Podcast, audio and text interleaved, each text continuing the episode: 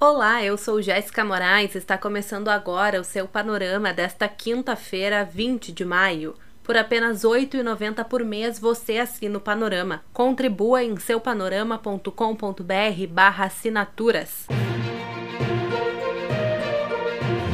Durante depoimento na CPI da Covid, que durou cerca de sete horas, o ex-ministro da Saúde, Eduardo Pazuello, tentou blindar o presidente Jair Bolsonaro, divergiu de ex-ministros da Saúde e também do gerente-geral da Pfizer na América Latina, além de mentir aos senadores e passar mal. De acordo com o UOL, ao longo da fala, ele negou ter recebido ordens diretas do presidente, como em relação à compra de vacinas e ao incentivo ao uso da cloroquina em remédio sem eficácia comprovada no tratamento tratamento da doença. Pazuello também negou que os filhos de Bolsonaro tenham influência no governo, contradizendo ex-titulares da pasta. Pazuello disse também que as ofertas da Pfizer para a compra de vacinas pelo governo brasileiro em agosto de 2020 foram respondidas, ao contrário do que explicou o representante da farmacêutica em depoimento à CPI. A sessão foi suspensa e será retomada às nove e meia desta quinta-feira. Segundo a Folha de São Paulo, Pazuello passou mal e precisou ser atendido pelo senador Otto Alencar, que é médico. No entanto, ao deixar a sessão, o ex-ministro negou que tivesse passando mal.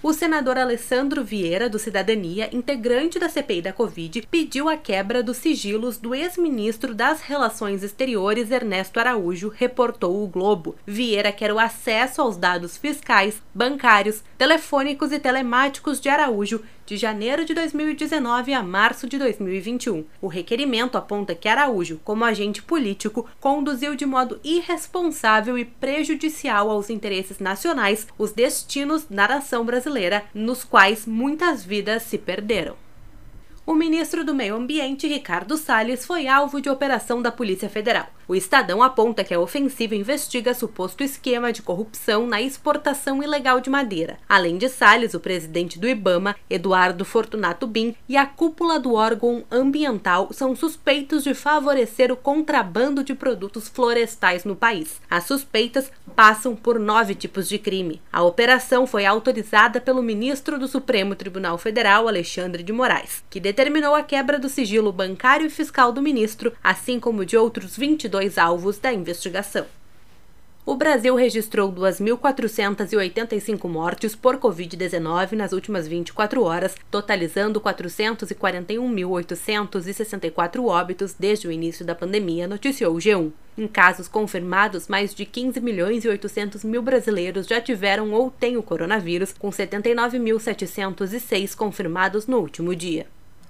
O portal R7 destacou que um novo lote de vacinas da Pfizer, com 629 mil doses, chegou ao aeroporto de Viracopos, no interior de São Paulo, na noite de ontem. Com a chegada, o número de doses do imunizante destinadas ao Ministério da Saúde passa a somar 2,8 milhões. Para sexta-feira, está prevista a entrega de mais 5 milhões de doses da vacina da AstraZeneca Fiocruz ao Ministério, totalizando 34,9 milhões de doses do imunizante. Ainda sobre vacinas, o portal Poder 360 informou que grávidas e puérperas que tenham recebido a primeira dose da AstraZeneca devem receber a segunda apenas 45 dias após o parto. O Ministério da Saúde investiga se a morte de uma gestante que recebeu a vacina tem ligação com o imunizante. Pelo Brasil, em São Paulo, dois indicadores da situação da Covid no estado mostram que a pandemia teve um leve arrefecimento no mês passado, mas pode voltar a piorar ou estacionar em patamar crítico, segundo a Folha de São Paulo. No Rio Grande do Sul, o governo gaúcho publicou um novo decreto e alterou regras de distanciamento social. Conforme Gaúcha ZH, uma das principais mudanças é a que põe fim na delimitação de horários para funcionamento do comércio em geral. Em Santa Catarina, um bebê nasceu com anticorpos contra a Covid-19 na cidade de Tubarão. Segundo o portal NSC, a mãe é médica e estava trabalhando na linha de frente do coronavírus quando tomou duas doses da Coronavac. O exame do bebê foi encaminhado para a Secretaria Municipal de Saúde. Até agora, só há registro de um bebê com anticorpos contra o coronavírus nascido na Flórida, nos Estados Unidos. No mundo, o Hamas e a Jihad Islâmica dispararam quase 3.500 foguetes sobre o território israelense desde 10 de maio, aponta El País. Esses são os ataques mais intensos e numerosos feitos pelas milícias palestinas na faixa de Gaza até hoje. O exército de Israel afirma que seu escudo antimísseis, conhecido como cúpula de ferro, está interceptando mais de 90% dos ataques. Pela primeira vez, os grupos armados palestinos estão sendo capazes de manter uma pressão constante sobre Tel Aviv e seus subúrbios.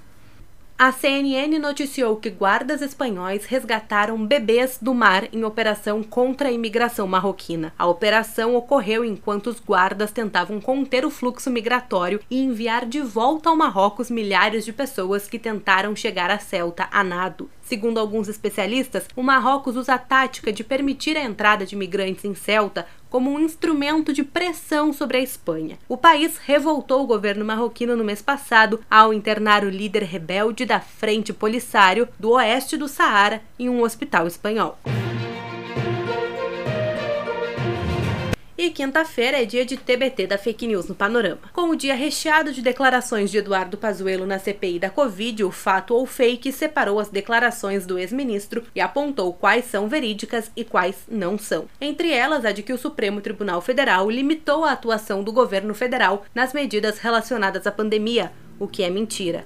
A lista completa das declarações você confere no link do G1 que está no nosso texto.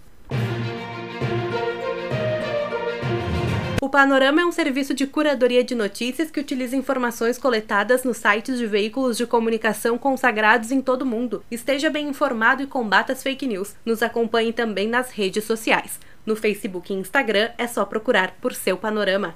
Tenha um bom dia.